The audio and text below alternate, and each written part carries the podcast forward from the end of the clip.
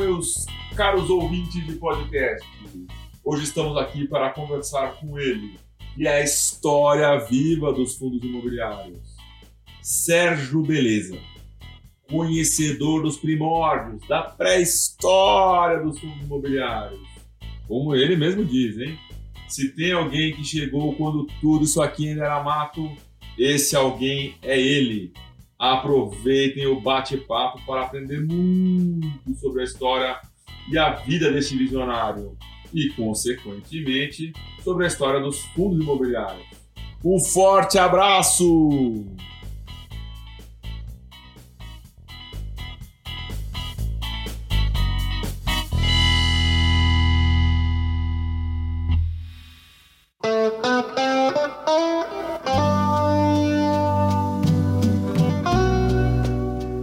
Sérgio Beleza, boa noite. Boa noite, Felipe Ribeiro. Eu não tenho palavras é, para poder expressar minha, minha gratidão de você poder compartilhar um pouco da história desse produto que a gente trabalha hoje, mas que teve um início, né? E você foi um dos precursores desse produto. Como que você iniciou nesse produto, Sérgio? Como que foi que aconteceu isso? Vamos lá. Uh, há 50, 50 anos atrás, exatamente, eu com 16 anos, fazia Colégio São Luís e resolvi fazer curso clássico. Meu pai ficou uma onça comigo e falou: Não, você vai fazer científico. Clássico é curso de vagabundo. Falei: Não, pai, eu não gosto de física, química, biologia. Falou: Então você vai ter que trabalhar meio período. Falei: Tá tem, bom. Tem, né, hein, Sérgio? Não tem gente que nem imagina o que, que é o é, clássico. Né? Clássico e científico. Depois é. dá um Google, pessoal. Depois dá um é. Nós vamos falar de coisas aqui da época dos dinossauros, arqueologia. Mas, e aí, meu pai falou: então você vai ter que trabalhar de office boy, não tem coisa que alguém com 16 anos possa fazer mais do que isso. Falei: vamos embora. E ele, meu pai, era do setor bancário, ele era diretor de um banco, uh, e o principal cliente do meu pai era o mercado da construção civil. E ele falou com o Romeu Chap Chap, grande amigo dele, figura lendária, um dos criadores do Secov, e eu fui ser office boy do Dr. Romeu Chap Chap e do Dr. Roberto Chap Chap, irmão dele, na construtora Imbi, que era o que chamava na época, Rua de Tapetininga. E aí, trabalhava todo dia de tarde, passava em frente à tal da Bolsa, que ficava na, no pátio do colégio, onde tinha o pregão, que é um negócio também, já que não existe mais, viva voz, aquela gritaria tal. Olhava aquilo, via aqueles carros importados na porta, umas motocicletas maravilhosas. Fui lá olhar, aquela a vibração lá dentro, falei, ah, eu quero trabalhar nisso. Aí comecei a encher a cabeça do meu pai que eu queria trabalhar nisso aí. No ano seguinte, ele me levou para o Banco Auxiliar, que não existe mais, que era o banco que ele trabalhava. E eu fui trabalhar na corretora do Banco Auxiliar como auxiliar de pregão, aquele menino que ficava pegando ordem no telefone, não existia telefone sem fio, saía correndo com aquele boletinho na mão, levava para o operador no meio do pregão e o operador saía comprando e vendendo o que a gente entregava as ordens para eles. Muito bem. Uh, fui encantado com esse mercado, virei operador de bolsa quando fiz 18 anos, ah, depois virei gerente da corretora. Em 1980, passei um ano no banco comercial, atendendo grandes contas, não gostei. Meu negócio não é ser gerente de banco, não era esse, esse o meu perfil. E aí o banco percebeu isso e me convidou para montar a corretora de mercadorias uh, do Banco Auxiliar, que ainda não existia naquela época, quase corretora de mercadorias de banco. Uh, só as independentes, nós montamos a Incremento Commodities, que atuava na Bolsa de Mercadorias de São Paulo, popular Bolsinha, onde a gente negociava basicamente produtos agrícolas, era café, soja, boi gordo. Depois veio o mercado do ouro. E aí, com essa minha intimidade com o mercado do ouro, eu tinha como um dos meus fornecedores e parceiros o Banco a Urinvest, que era uma fundidora de ouro, que com o tempo virou uma instituição financeira. Urinvest, que ficamos muito amigos, aí acabei montando uma corretora Uh, saí do auxiliar, fui para uma outra corretora, fiquei alguns anos, e aí montei uma corretora chamada Ticker, que tinha uh, o Orinvest como sócio. No final dos anos 90, enjoei desse negócio e fui querer mexer com investimento imobiliário. 1990. E não existia nenhum formato de investimento imobiliário uh, através do mercado de capitais, que era o que eu queria. E aí comecei a ler, com muita dificuldade, você imagina, da época, 90, 91, sobre os REITs, os Real Estate Investment Trusts, que são os fundos imobiliários americanos. Imagino que era internet na época para você poder ter acesso a isso, era um, uma, uma, loucura. E aí, Sérgio, eu... nesse momento também é, era o momento do auge, né, dos REITs, né? Assim, tava Sim, super tava... vendendo esse produto lá fora, certo? Tava, tava bombando e eu uh, querendo conhecer mais sobre isso, mas eu estava envolvido com investimento imobiliário aqui no Brasil, que na verdade uh, o que eu fazia era corretagem de imóveis. E, e, porque eu queria mexer com shopping, eu queria mexer com prédios de escritórios, mas naquela época você falava para os meus clientes, para os meus amigos, ó, oh, estou trabalhando na área imobiliária, uh, que bom, a minha casa está à venda, eu quero vender a minha casa de qualquer jeito e uh, vou dar para você e tal, e eu pegava, tinha dinheiro. Mas não era isso que eu queria. Eu queria mexer com outra coisa.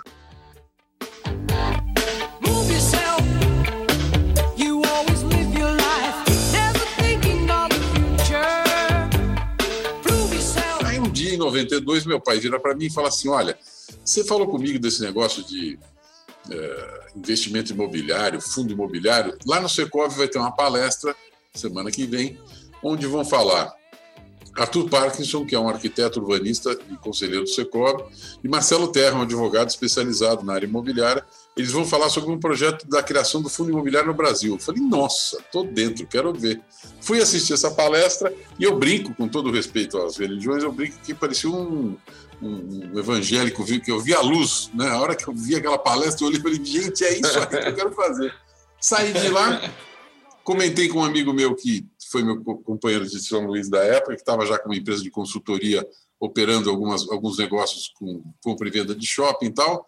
Ele falou: ah, Eu ouvi dizer também, se esse negócio sair de fato, vamos trabalhar junto. E de fato, em 93, veio a Lei 8668, junho de 93, que criou o Fundo Imobiliário. Na hora que saiu isso aí, uma das coisas que ficou definida era que a CVM ia ter que soltar uma regulamentação que ela é que ia fiscalizar isso aí, autorizar e fiscalizar esse mercado e baixaram uma audiência pública, que já estava pronto dentro desse projeto. Baseado no que estava na audiência pública e na lei, eu comecei a estudar esse negócio nessa empresa e comecei a visitar no mercado de capitais quem tinha um pé no mercado de capitais e um pé no mercado imobiliário. Não era muita gente. Você tinha o Itaú, você tinha o Unibanco, que hoje é uma coisa só, né? Itaú Unibanco.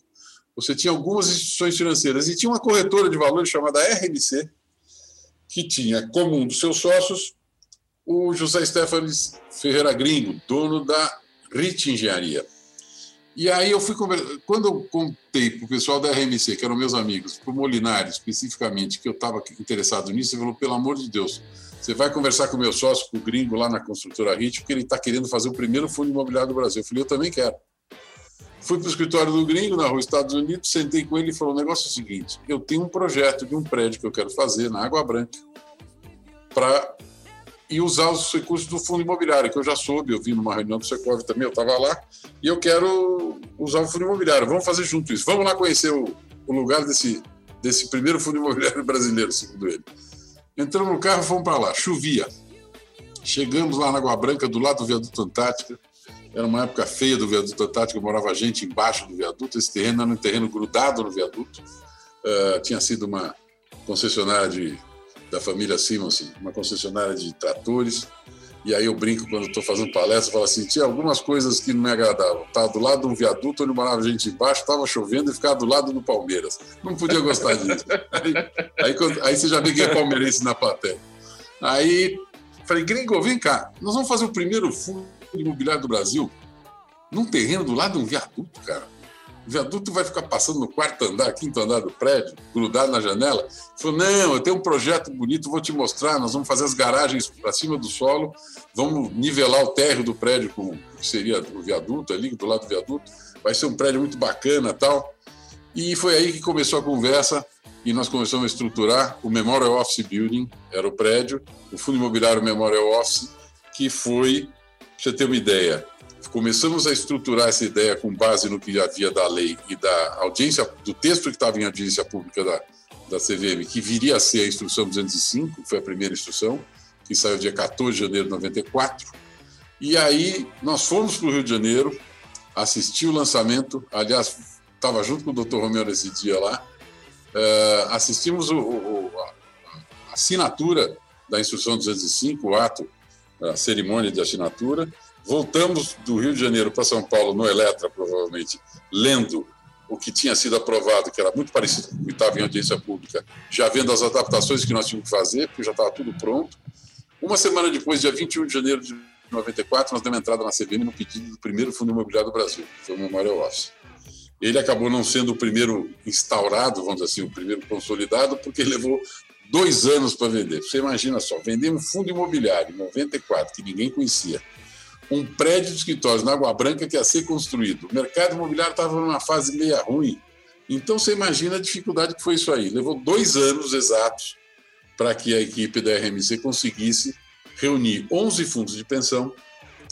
Não era nem, nem se imaginava de oferecer para pessoa física isso aí. Levaram para investidor institucional, que era o fundo de pensão, dois anos para convencê-los, e aí conseguiram fazer a venda. E aí, finalmente, o fundo foi constituído e começou a obra. O prédio inaugurou em maio de 99, se não estou enganado, e logo começou a ser alugado. Foi alugado uma boa parte dele para uma empresa que tinha acabado de ser constituída, que é Atento, que era o call center da Telefônica. E essa é a história do começo do primeiro fundo imobiliário do Brasil.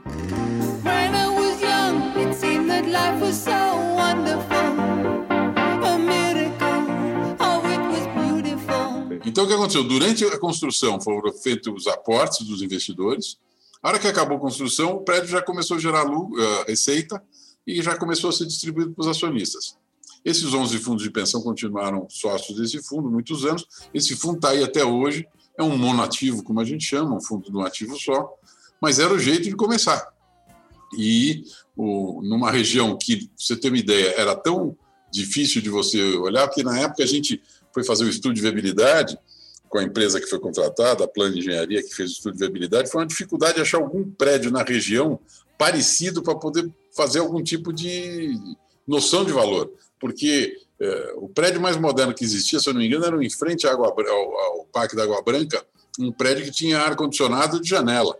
O nosso prédio era ar-condicionado central, né, cheio de, de de avanços tecnológicos, vamos chamar assim, para a época. Então era até difícil de você achar alguma coisa para poder comparar preço, porque a Água Branca ainda era um lugar que não tinha nada em termos de escritório mais sofisticado. Foi o primeiro prédio nesse sentido.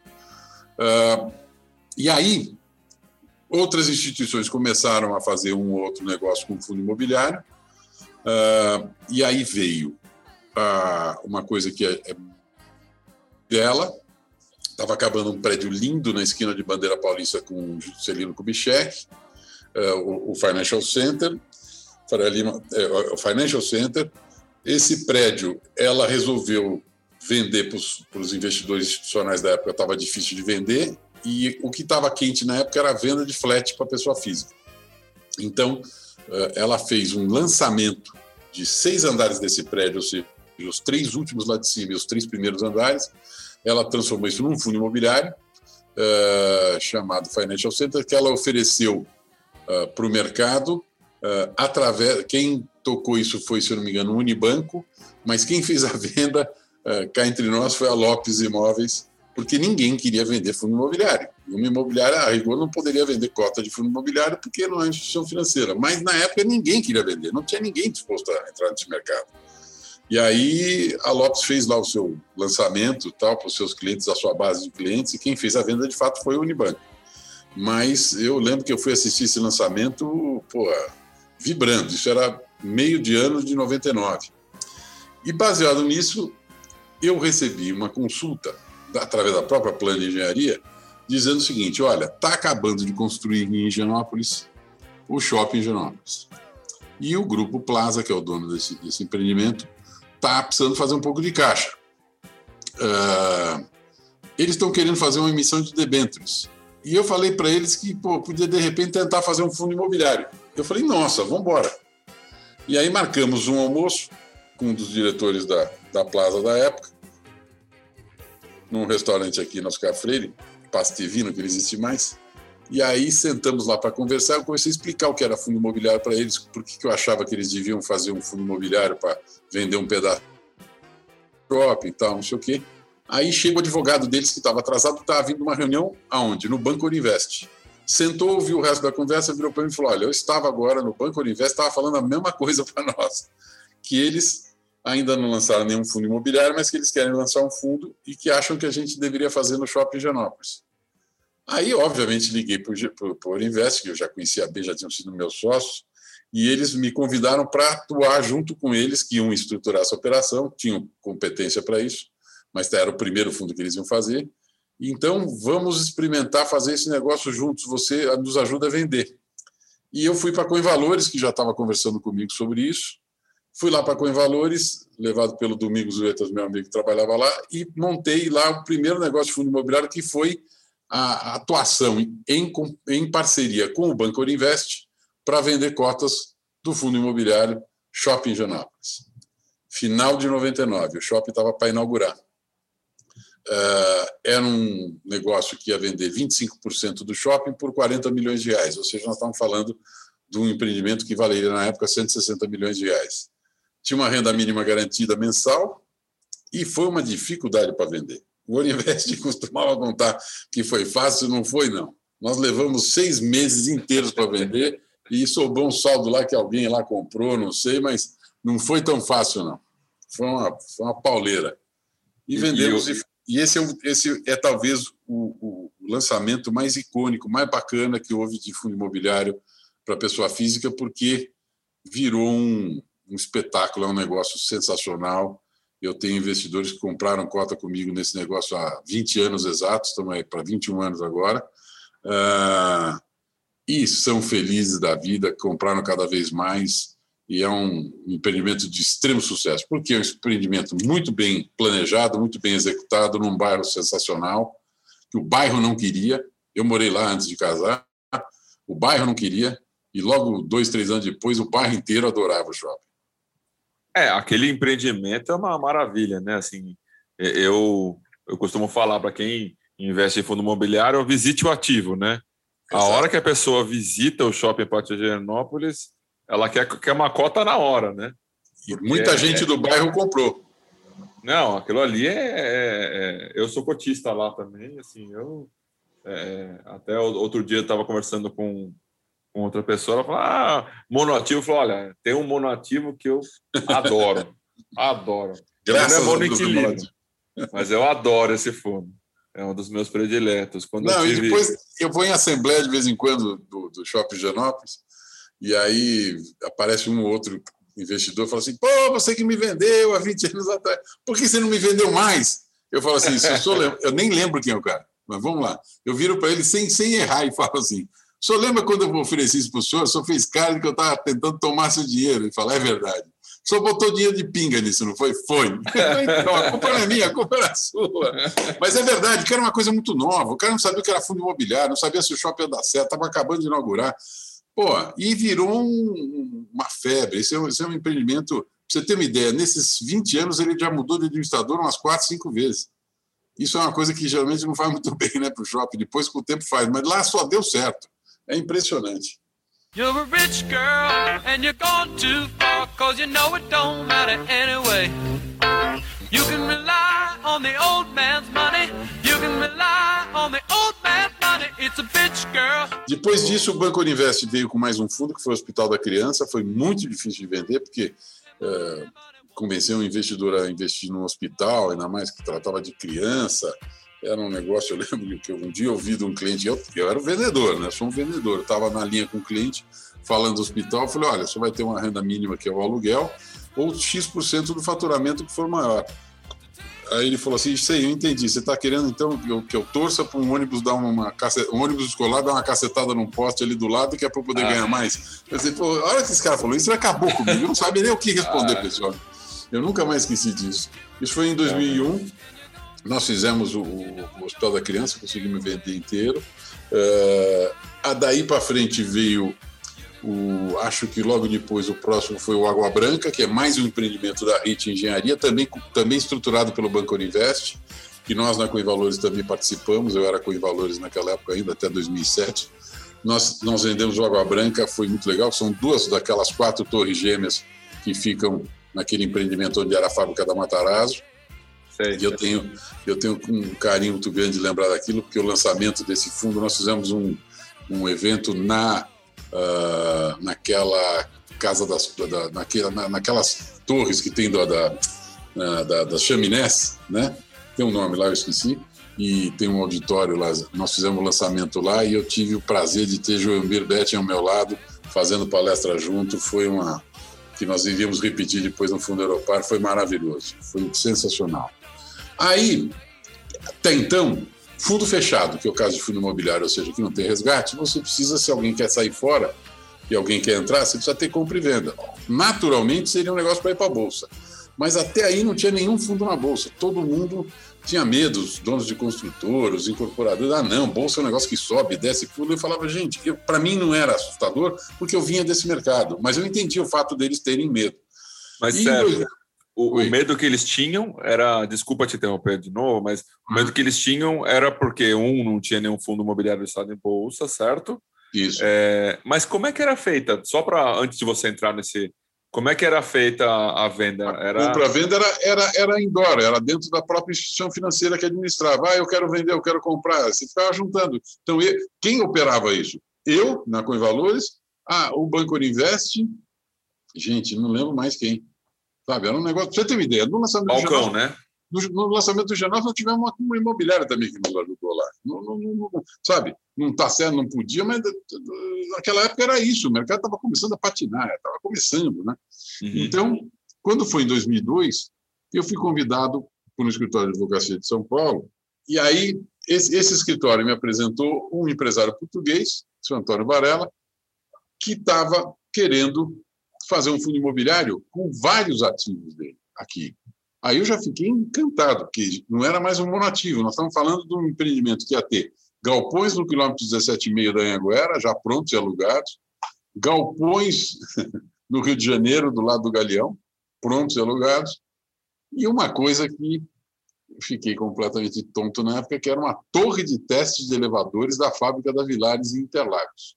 Nossa. Esse grupo diferente. tinha comprado o terreno da fábrica da Vilares, que tinha sido desativado, mas a torre de teste de elevadores, dos elevadores Vilares, que está lá até hoje, estava alugado para Atlas Schindler. Então, o português queria, porque queria colocar esse, essa torre no, no, fundo. Eu não queria pegar, porque eu falava, pô, se um dia essa, vila, essa Atlas Schindler sair dessa torre, nós vamos fazer o quê com isso aí, tá certo? Não vai ter outro inquilino tal e representava 8%, se eu não me engano, do patrimônio do fundo, mas não teve jeito. Ele cismou e colocou. Aí, numa das reuniões, eu virei para ele e falei: eu queria tratar de uma coisa com o senhor. O que é? Eu queria sugerir ao senhor que a gente pudesse registrar esse fundo na Bolsa. E já fiquei esperando, não, né? Ele falou: é claro, ué, tem que negociar em Bolsa. Como é que vai fazer para comprar e vender? Então, não demorou dois minutos para convencer esse senhor. Não vou dizer para você que eu convenci ninguém.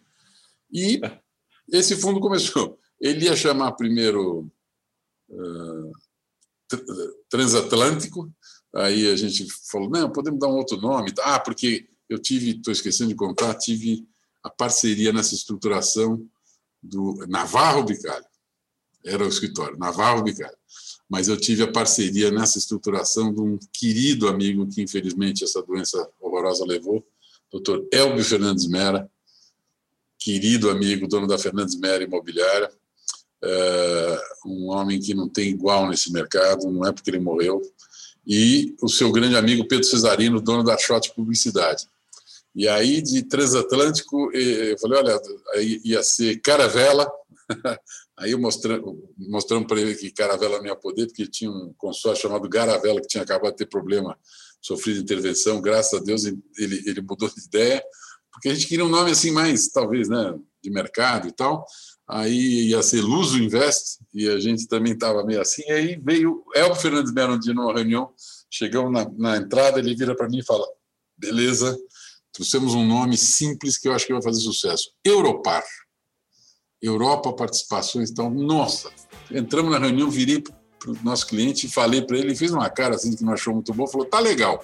No tá legal que ele falou, eu saí dali, fui direto para a Bolsa, passei para o Nelson Ortega, que era o responsável na Bolsa por essa área que eu já conhecia há 200 anos, falei, Nelson, eu preciso registrar o nome de um fundo aí urgente.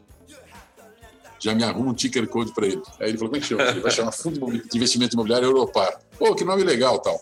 E, e o código? Ele falou, bom, o código para fundo imobiliário vão ser quatro letras e dois números 1, quer dizer, vai ser alguma coisa 11. O que, que você quer de ticker code? Ser o primeiro fundo da bolsa. Aí eu falei, euro. Falei, não vai topar nunca, né? Imagina usar o nome da moeda. Então tá legal. e virou Euro 11, que é o ticker code desse fundo até hoje.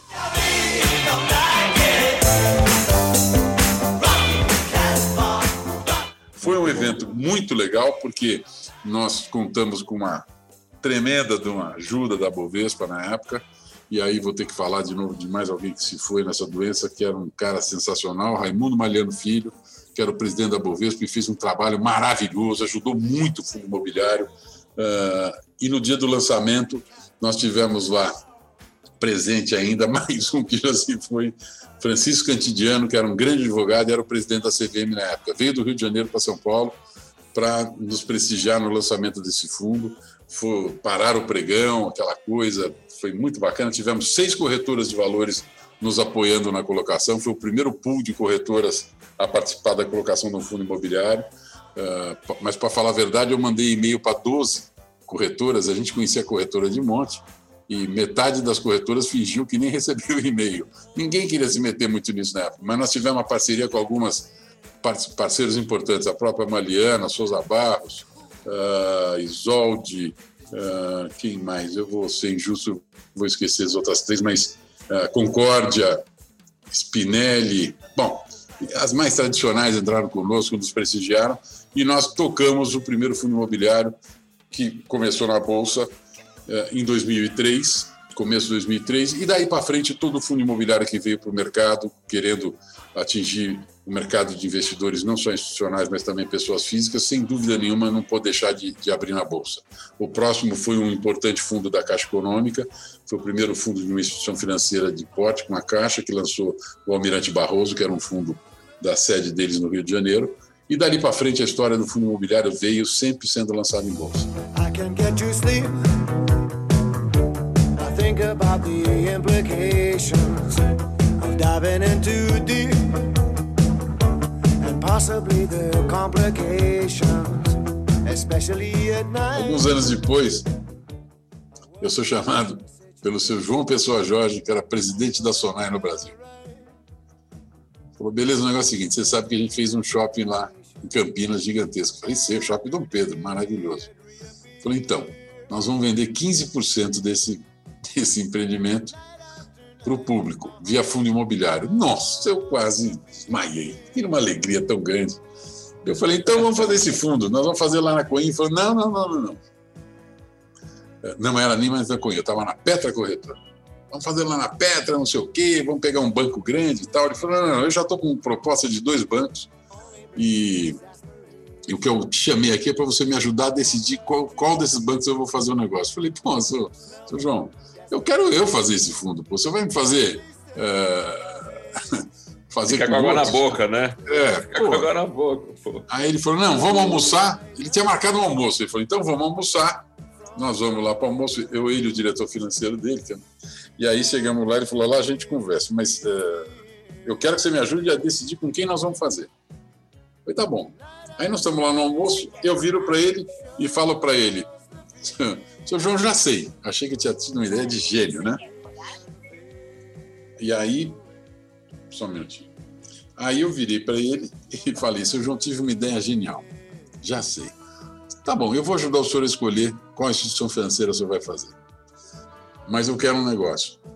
Eu quero um stand de graça dentro da entrada mais movimentada do seu shopping, que eu nem conhecia, nunca tinha ido lá, dentro da entrada mais frequentada do seu shopping, onde eu vou botar uma equipe da Petra para vender cota para os lojistas e para os uh, clientes do shopping Dom Pedro. Aí ele, o olho dele brilhou na hora que ele, como um homem de varejo, ele achou aquilo bacana demais, né? Ele falou: ah, isso vamos ter que conversar com os bancos. Eu falei assim: eu, eu, não vamos conversar com os bancos, não, estou conversando com o senhor que é o dono do shopping. Pelo amor de Deus. Eu falei assim mesmo com ele, a gente ria.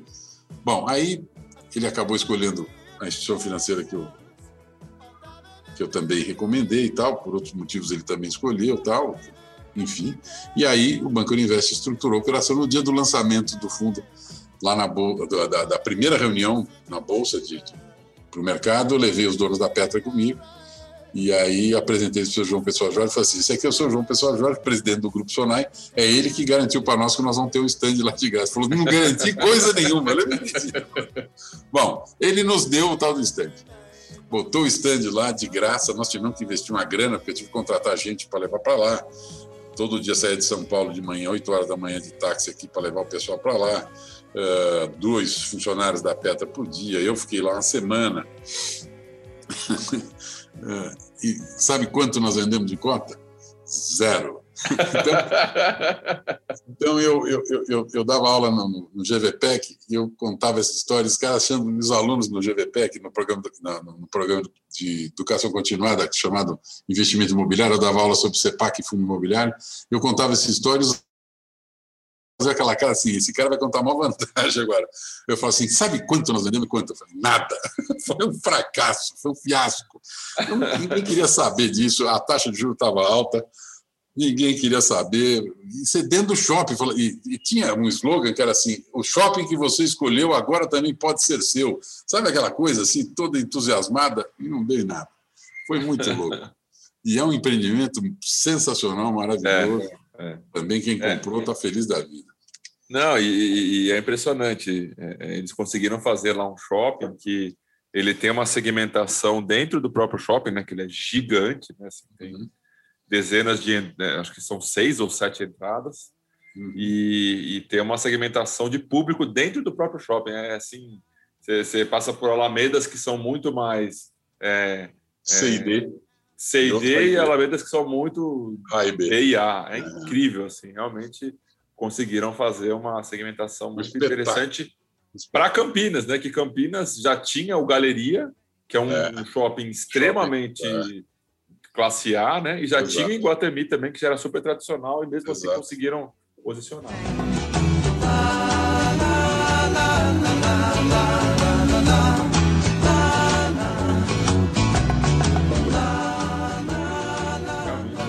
Então, esse, esse começo da história do fundo imobiliário, na década de 2000, Uh, ou seja, a gente começou na, em meados de 90, quando a gente fez o primeiro e saíram mais alguns fundos aí ao mercado. Panambi, por exemplo, foi feito, eu também participei da colocação. Panambi foi feito na década de 90, lá por volta de 96, pelo próprio Arthur Paxson, com o Banco Brascan. Mas uh, 2000 a gente começou a procurar a pessoa física, aí que a gente começou a ir atrás. O primeiro foi, como eu te contei, o Financial Center do, da Cirela, o segundo foi o, o, o Higienópolis, que aí foi um estardalhaço e tal, mas foi difícil de vender, não foi fácil não, e virou um, um sucesso que é até hoje. E uh, o, o, já o Financial Center acabou, a Rio Bravo, que era administrador, acabou fazendo um aumento dele, fez, comprou mais ativos, aumentou o capital, hoje é um fundo multiativo muito interessante também. Uh, e essa foi a história desses, desses fundos, vamos dizer, nessa década de 2000, uh, quando o mercado começou e aí vieram algumas alterações na legislação que tornou o fundo um pouco mais versátil, ele pôde começar a fazer fundo de papel, fundo de CRI, esse tipo de coisa. Aí que o Itaú entrou nesse mercado finalmente e entrou para arrasar. O Itaú tem participação preponderante nesse mercado, especialmente nos fundos de, de, de, de renda fixa imobiliária. Uh, veio o BTG, veio o XP, e aí a história, na década de 2010 para frente, mudou completamente. Né? Essa história que, que a gente participou mais. E, e você, né, assim, naturalmente é uma, uma enciclopédia do tema, né? É, eu lembro que em 2010 para 2000 não é 2010 2011 é, inclusive quando foi quando a XP entrou né e foi quando deu um boom também né da entrada das pessoas né? exato Nessa época a gente fez, uh, eu tinha feito no começo dos anos 2000 um fundo exclusivo só para um grupo pequeno de investidores estrangeiros, um fundo chamado Andrômeda. Esse fundo é um fundo importantíssimo porque ele é proprietário do maior condomínio agroindustrial uh, multissetorial uh, de logística da América Latina. O empreendimento chama Perini Business Park, fica em Joinville. Um problema que a gente sempre teve aqui no Brasil, agora tem muito menos, era o regionalismo. Era só São Paulo, alguma coisa de Rio de Janeiro e olhe lá. Esse fundo é um fundo que tem um empreendimento espetacular em Joinville. Esse empreendimento é um empreendimento de um grupo chamado Perini, um grupo italiano, uh, que estava instalado lá em Joinville com uma fábrica do negócio principal deles, que era a parte de fabricação de máquinas para produção de papel tixo, papel absorvente, né, fralda, papel higiênico. E naquela época, em 99, 2000, eles foram comprados no mundo inteiro, era a maior empresa do ramo no mundo, tinha essa, essa fábrica no Brasil, mas o grosso deles ficava em Luca, eh, na Itália, foram comprados por um grupo alemão, e aí o seu Fábio Perini, que tinha esse, esse perfil de, de inovador sempre, ele falou: o dinheiro da venda da fábrica do Brasil eu não vou, eu não vou tirar, não. Eu vou montar um condomínio para vender para investidores europeus, um condomínio de galpões, porque eu percebo que Joinville é um polo importantíssimo industrial, mas que é uma dificuldade muito grande fazer uma sua fábrica, a sua instalação. Então eu vou construir um condomínio de galpões para alugar para quem quiser ter sua instalação lá. Hoje eles têm mais de 320 mil metros de galpão, se eu não me engano, mais de 200 e tantos inquilinos, é um espetáculo.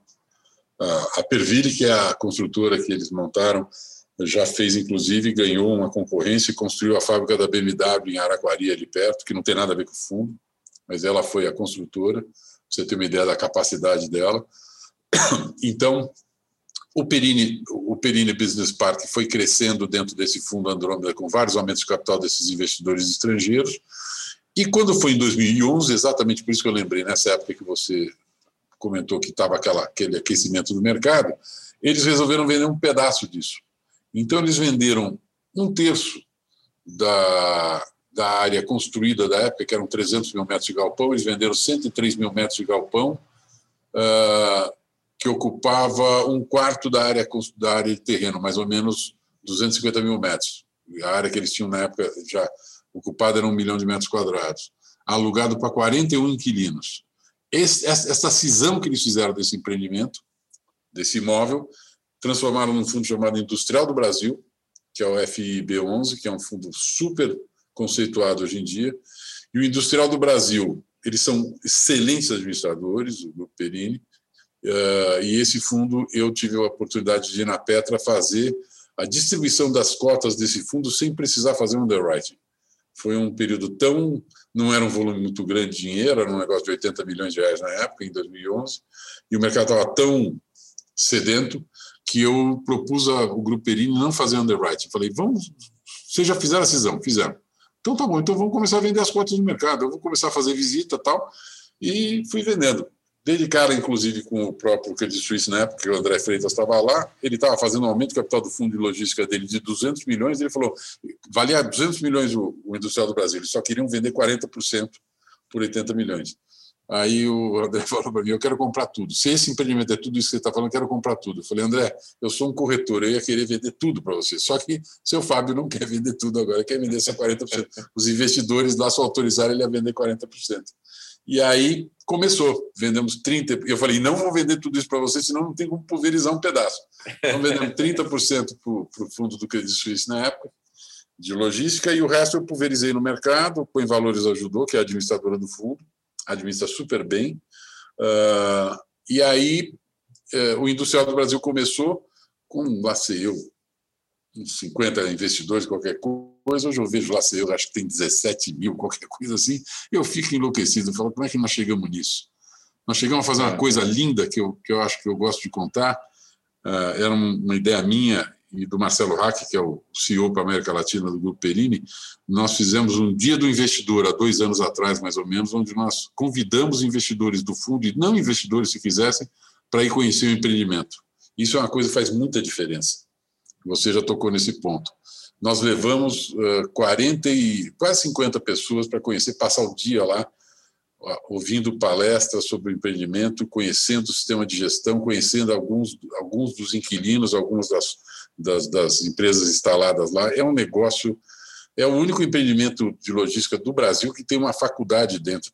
A Universidade Federal de Santa Catarina tem um campus lá dentro, com nove, pelo menos eram nove matérias de engenharia uh, com curso lá dentro. Você imagina o que é. E do outro lado da rua, nesse lugar onde fica essa universidade, está o Agora Tech Park, uma área de fintechs e aceleradoras.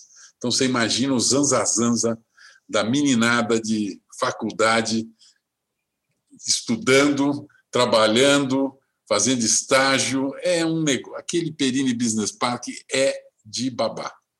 É um troço. Eu tenho um orgulho muito grande de falar. Eu não fui eu que fiz o, o empreendimento, mas eu acompanho esse empreendimento desde que, que começou aqui e trabalhei, trabalho para eles até hoje.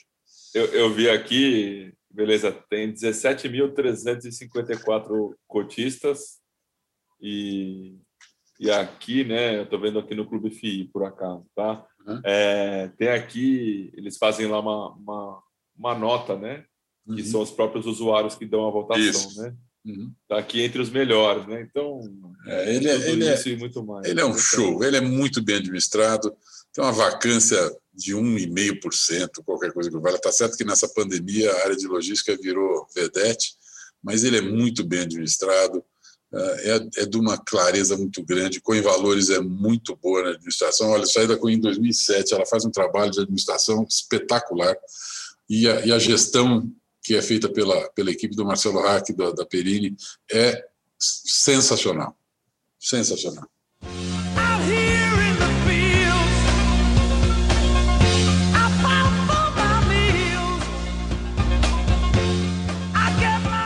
A gente tem hoje uma questão que é, é, quem contrata o gestor é a administradora, né? Isso. Mas quem acaba tendo, vamos dizer assim, mais poder de fazer as coisas no fundo é o gestor e quem é o responsável financeiramente é o administrador, né? Isso. E, e, o que acaba acontecendo é que tem, por exemplo, né, aquela questão de conflito de interesse, que é que o administrador, ele não, fundos do mesmo administrador não podem negociar entre si, a não ser que a gente tenha aprovado isso em assembleia, né? Uhum. E, e como que foi essa constituição, né? Porque eu imagino que eles devem ter se baseado em alguma coisa para poder escrever, né? Devem ter se baseado nos, nos RICs para poder construir, né? Tanto a lei quanto o, a regulação, né? Você lembra um pouco como é que foi isso? Por que, que foi desse jeito que foi feito?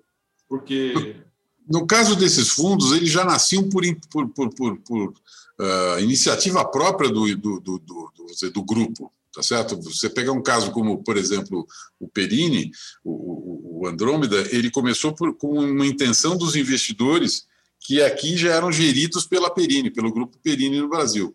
Então, quando eles, esses investidores quiseram fazer esse negócio via fundo imobiliário, naturalmente a Perini já era o indicado, entendeu? A, a instituição financeira era contratada para poder tornar aquilo um, um fundo imobiliário. Então, essa, essa, essa noção que você colocou está muito certa. Quem é responsável, em última análise, por tudo é a instituição financeira. Então, ele não pode, pura e simplesmente, deixar o gestor fazer o que bem entender. Quem, quem, quem delega todos os poderes e é responsável por isso perante os cotistas e, e as instituições de governo, CVM, Banco Central e tudo mais, é o administrador financeiro, é a instituição financeira que administra.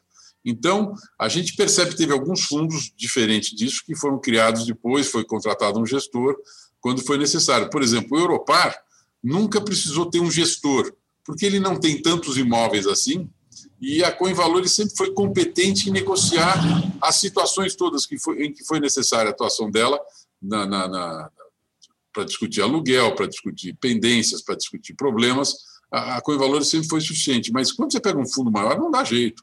Aí você precisa de realmente alguém do ramo, alguém que entenda, porque uma coisa que a gente sentia que era dificuldade no começo é que as instituições financeiras não tinham menor intimidade com o mercado imobiliário, com exceção dos Itaú da vida, mas que só entrou no mercado muitos anos depois, tá certo? Mas o resto era tudo começo, estava aprendendo. Então, esse conflito, vamos dizer assim, hoje em dia, é uma coisa que a gente percebe em alguns fundos já em função de que uh, o investidor não fica muito satisfeito com as atitudes que o gestor toma, e aí pressiona a instituição financeira. A gente tem assistido isso. Uma coisa que a gente não pode deixar de perceber é que o mercado de fundo imobiliário tem um ativismo que a gente praticamente não vê em nenhum outro mercado. Você não vê nenhuma assembleia de fundo de ações cheia de gente dando palpite. Acho eu, eu não sei, eu não participo disso. Não tem, Mas não tem, é único. A Assembleia de Fundo Imobiliário, quando está indo tudo bem, eu falo que é que nem a Assembleia de Condomínio. Quando está indo tudo bem, vai meia dúzia de pessoas com algum problema, lota. Então, aí você vê, vai todo mundo lá para discutir, para brigar, para tentar mudar e tal. É, o, o, investimento via fundo imobiliário é muito mais ativista, é muito mais participativo do investidor do que nos outros investimentos que a gente conhece.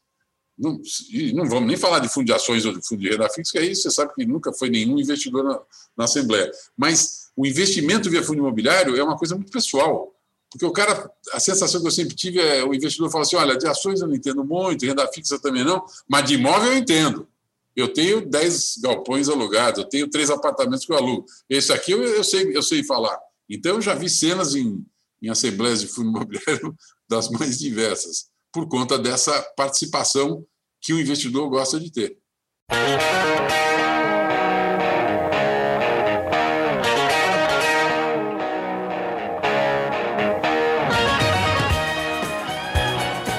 Coisa que a gente também vê, por conta disso também, é que nós temos uma participação de profissionais nesse mercado muito interessante. Eu tinha um site, fundoimobiliário.com.br, é o meu, é o meu domínio. Meu e-mail é sergio.fundoimobiliário.com.br. Maravilhoso. Só que eu, isso aí eu tenho há mais de 20 anos. Eu, eu, registrei esse domínio em 99. Quando eu registrei, achei que alguém já tinha registrado. Fui lá ver, ninguém tinha registrado. E registrei. Aí, no começo dos anos 2000, eu fiz um site nesse domínio explicando que era fundo imobiliário, explicando. Eu usei era, muito era... esse site, viu? É, mas ele hoje em dia ele está lá, inclusive, como ele era na última versão. O que, que aconteceu? Por volta de 2008, 2010, assim, eu, eu virei agente autônomo de investimentos. Eu já era consultor de investimentos registrado na CVM e virei agente autônomo de investimentos. E por uma dessas coisas que eu não entendo, é proibido ser agente autônomo de investimentos e consultor de investimento ao mesmo tempo. Eu tinha que optar. Então eu tive que optar pelo agente autônomo de investimentos. E depois começou uma história de que essa, essa minha posição era conflitante com o fato de eu ter um, um site que explicava o que era o mercado. Eu não dava orientação para comprar, vender, nada, nunca. Mas começou a criar esse problema e eu estava virando um agente autônomo numa, numa corretora muito grande e que mostrou um certo desconforto com isso. Então eu parei o site. Quando eu parei esse site, 2010, 12, lá sei eu, ah, surgiram os sites que vieram na sequência. E veio cada maravilha, que, sem dúvida nenhuma, Clube FI, para mim, é a melhor expressão. Eu falo que o único defeito, o Clube FI tem um defeito muito grande, fica chato falar aqui na frente de todo mundo, mas não podemos esconder disso. O defeito do Clube FI é que eu não sou sócio lá. O resto. Ouvir, vamos, vamos, falar com ele. Vamos ele, devia, ele devia ter me dado um pedaço, me vendido, me, eu parcelado. O site é maravilhoso, o site tem coisas ótimas. Eu adoro aquele site, adoro o Rodrigo, adoro a equipe toda dele. Eles fizeram um trabalho sensacional, é muito bacana. E aí foram surgindo coisas incríveis. Outra coisa que é sensacional nesse mercado, Quirille Pagenro, Arthur Vieira de Moraes. Esse menino é campeão também, faz um trabalho em ordem, fez muita coisa boa na época que ele ficou lá na, XP com aqueles programas dele, agora está lá no BTG, uh, ah, também faz muito bem feito. Baroni fazendo um trabalho, você está num mercado que, pô, vocês estão disputando aí uma. É, é, é, é de uma qualidade tudo isso que vocês fazem hoje em dia, que eu acho, eu não sei, é como eu não acompanho o mercado de ações de perto, muito menos de renda fixa, nem os fundos de renda fixa, imobiliários de CRI eu acompanho, para falar a verdade, eu vejo o trabalho que vocês fazem nesse mercado e eu fico encantado. Eu, falo, eu acho que isso não tem nos outros. Deve ter lá em ações e tal, obviamente, porque o mercado é muito maior. Mas a qualidade do trabalho que vocês fazem no mercado de fundo imobiliário é de uma, de uma qualidade, de uma, de uma abertura, uma. não sei. É, e, e, obviamente que a tecnologia caminhou junto, veio tudo isso crescendo junto, a internet, as redes sociais, que também são uh, armas para receber crítica que a gente vê de todo lado e tal, né? Mas é sensacional esse trabalho. Eu acho que o mercado ficou de uma outra qualidade. Então, uh, essas, essas novidades tecnológicas todas estão facilitando muito o acesso do investidor. Uh, e a gente insiste muito que o investidor use essas ferramentas e, e procure se informar antes de tomar sua decisão. Porque fundo imobiliário é uma decisão não é de giro rápido, é de comprar e guardar. Esse, esse é uma coisa que a gente percebe. Então, tem que ser uma decisão tomada com muito cuidado, com muita parcimônia, analisar bem. E hoje, esses canais que vocês tocam são uh, importantes na difusão dessas informações. É, assim, você falou em nome da, de grandes, né? E que é, o primeiro deles que eu tive contato foi com, com o Maroni, e foi através dele que também que eu te conheci, né? E, e, você, naquele congresso, que foi o congresso da Suno, você disse uma frase que, que, que me marcou muito, né? E que hoje eu vejo acontecer nos, nos grupos de WhatsApp, né? Você falou, tá lá, dia 20, 24 de dezembro, 11 da noite. O cara Não, tá lá no dia, grupo. Foi dia 31, 31 de dezembro. 31, 31 de dezembro, o cara tá lá. Isso faz muitos anos. O cara vira às 10 e meia da noite e fala assim: gente, vocês viram quanto distribuiu o fundo tal? Eu falei: vem cá, oh, você não tem mulher? Você não está na praia? Você não vai pular onda? Para, meu! Eu que era fanático de fundo imobiliário, agora estou vendo que eu não sou nada. É isso.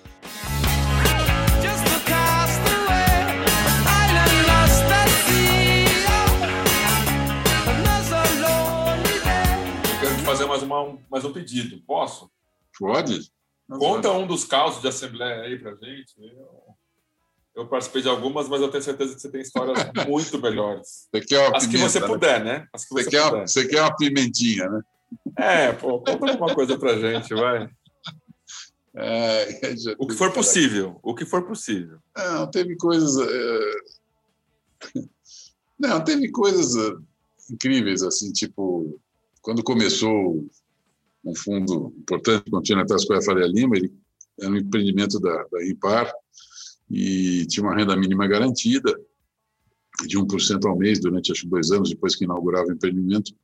E aí chegou um mês e depositaram 0,51 só. E aí todo mundo estranhou e falou, ué, o que, que aconteceu? Eu sabia que estava trabalhando com renda mínima garantida, ou seja, o desempenho do, do, dos empreendimentos alvo do fundo, que era quatro andares e meio do prédio escritório e 75% do prédio do hotel mais do hotel cinco estrelas, que o Continental Square, lembrando, ele é um empreendimento que tem um hotel quatro estrelas, um hotel cinco estrelas, um centro de convenções e um prédio de escritórios. E a maior academia que tinha, pelo menos deve ser até hoje, uma academia de ginástica e a, a parte de estacionamento. Do fundo faziam parte só, sempre fizeram parte só, 75% do hotel cinco estrelas e do e quatro andares e meio do, do prédio escritório. E aí, naquele mês, depositaram, acho que 0,51, qualquer coisa assim, que era um que tinha que ter sido depositado. Um real por cota, vamos dizer. E aí, o que será que aconteceu? Aí veio uma explicação do administrador sincero e falou: é, houve um erro na hora de depositar, só foi a parte do desempenho. Foi mais ou menos isso que ele falou. Aí os cotistas já ficaram assustados. Falou, opa, esse fundo está dando uma receita só de metade do que ele prometeu, é isso então que está dando? Que coisa ruim, né? Lembre-se que isso eu estou falando de 2001, 2003, lá sei eu. Não, mais para frente um pouquinho. Né? Aí, no mês seguinte, veio 0,48. Aí o mercado falou, Ih! aí depositaram o saldo depois. Aí a turma já entendeu. Aí chamaram uma assembleia. E nessa assembleia tinham 50 investidores. Nunca tinha tido uma assembleia com 50 investidores, ainda mais com o número de investidores que tinha no mercado na época. Foi lá no empreendimento, e eu não tinha cota desse fundo, mas um cliente meu me deu uma procuração, pediu para eu cheguei lá, não tinha onde sentar. A sala estava cheia. Eu fiquei de pé do lado da porta. Aí o representante da administradora falou, aí veio o representante da Impar, estava lá presente, e comentou com ele comentou com a plateia dizendo: olha, nós estamos com problemas e tal no grupo, nós não estamos conseguindo performar o que a gente garantiu, a gente vai fazer o seguinte: nós vamos ter que vender cotas que nós temos no fundo para poder fazer caixa para poder complementar. Aí deu mais desânimo ainda. Aí eu levantei a mão lá atrás e falei: olha, eu queria dizer uma coisa para o senhor. É... Eu era mais uma pessoa que estava lá dentro, né? Queria dizer uma coisa para o senhor. Eu acho que vai ser um. Ele falou assim: ah, o senhor tem limite de preço para vender? Ele falou: tem, eu acho, eu acho que era um real, que era o preço de lançamento da cota. Eu falei: ah, então o senhor vai me desculpar, o senhor não vai conseguir vender, porque o papel já está saindo a 0,94, você estava saindo na época. Com essa história que o senhor está contando aqui para nós, obviamente alguns vão sair daqui querendo vender suas cotas. Esse papel não vai bater nunca mais um real tão cedo. Aí virou um bate-boca e eu tomei uma tremenda bronca do administrador do fundo. E aí um senhor lá na frente vira e fala assim: Eu queria. Eu falei: Nossa, eu falei: Eu vou apanhar aqui, né? Ainda bem que eu estou do lado da porta. Aí vira um senhor lá na frente e fala assim: Eu gostaria de pedir a palavra. Aí deram a palavra, ele era um juiz. um senhor que depois fui saber era um juiz. Falou: Olha, nós estamos aqui com essa briga, tal, por causa dessa coisa que esse rapaz aí atrás falou. Na época era rapaz. Que esse rapaz falou? Eu queria dizer para vocês que eu conheço ele e eu fiquei olhando, eu não sabia quem era. E tenho uma raiva muito grande dele. Falei, agora que vão me segurar e vão me espancar nessa reunião. Porque eu comprei cotas do shopping Janópolis com ele, ele devia ter me vendido muito mais. Aí todo mundo caiu na gargalhada. Ele estava fazendo uma brincadeira para desanuviar aquele clima ruim. Esse rapaz, não sei se vocês conhecem, é o Sérgio Beleza. Então, o que aconteceu? O mercado era tão pequeno que qualquer nome a pessoa já lembraria. Um cara chamado Beleza, você vai me desculpar, mas ninguém vai esquecer, tá certo? É uma coisa mais fácil de lembrar. Esse aqui é o Sérgio Beleza, o cara que começou o primeiro fundo imobiliário do Brasil, que me vendeu Shopping Genópolis. Aí a turma, né, os, os cotistas, aí tal, aí eu peguei, aí eu enchi o peito, aí eu fiquei macho. Né? E aí essa assembleia virou uma outra assembleia que foram 300 cotistas. Nossa. E nessa assembleia 300 cotistas naquela época, cara, vou dizer uma coisa para você, era uma loucura. Uh, o fundo tinha 800 investidores, foram 300 na Assembleia. Teve que ser no, no, no, grande salão que eles têm lá no empreendimento, foram eleitos cinco representantes de cotistas lá, um deles a Petros, fundo de pensão. Eu fui eleito um dos representantes cotistas. Aí eu tive que comprar cota entre uma assembleia e outra para poder virar representante dos cotistas.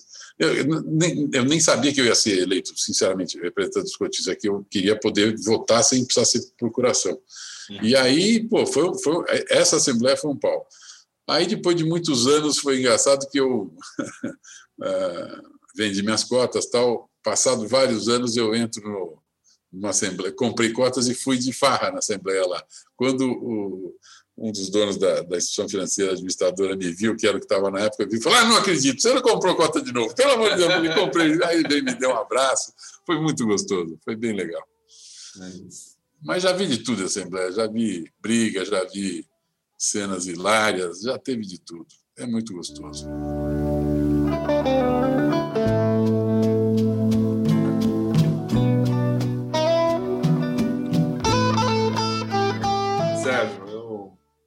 Estou aqui pensando em fazer mais para frente uma segunda conversa, tá? Porque eu quero ouvir muito mais histórias. Eu é, a gente poderia ficar aqui duas, três horas e com certeza você teria. Não, mas os seus, os, seus, os, seus, os seus ouvintes não vão ter paciência para ficar me ouvindo tanto tempo, não.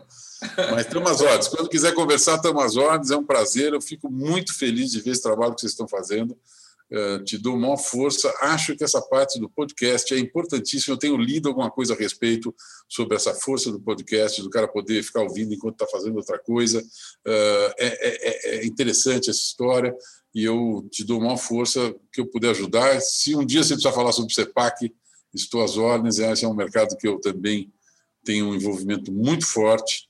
Eh, é um ativo do mercado imobiliário dentro do mercado de capitais que tem um uma série de. Mas não é um negócio de investidor pessoa física tradicionalmente. Pode ser, se a pessoa física quiser comprar, pode, mas não é tradicionalmente. É mais voltado para os incorporadores e construtores.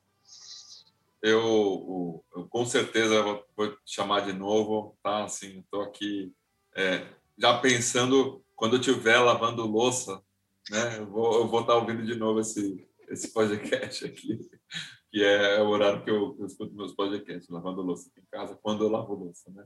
É isso aí. Então, Sérgio, de novo, tá? Muito obrigado. É, e aí é, a gente continua se falando, obviamente. E eu tenho diversas ideias para a gente continuar conversando na sequência, tá bom, amigo? É um prazer. Foi muito obrigado pelo convite. Esse é o primeiro podcast que eu participo. Eu já ah, participei de vários, vários vídeos, mas podcast nunca tinha feito. Eu participei quando o Arthur começou, o primeiro entrevistado fui eu. Quando o Rodrigo começou a fazer os vídeos também, o primeiro entrevistado fui eu, falou, ele sempre chama o dinossauro para contar a pré-história, depois vem para vem essa meninada que está pegando fogo agora. Estamos às ordens. Legal, beleza. Tá bom? Obrigado, um abraço. Um abraço, obrigado a você.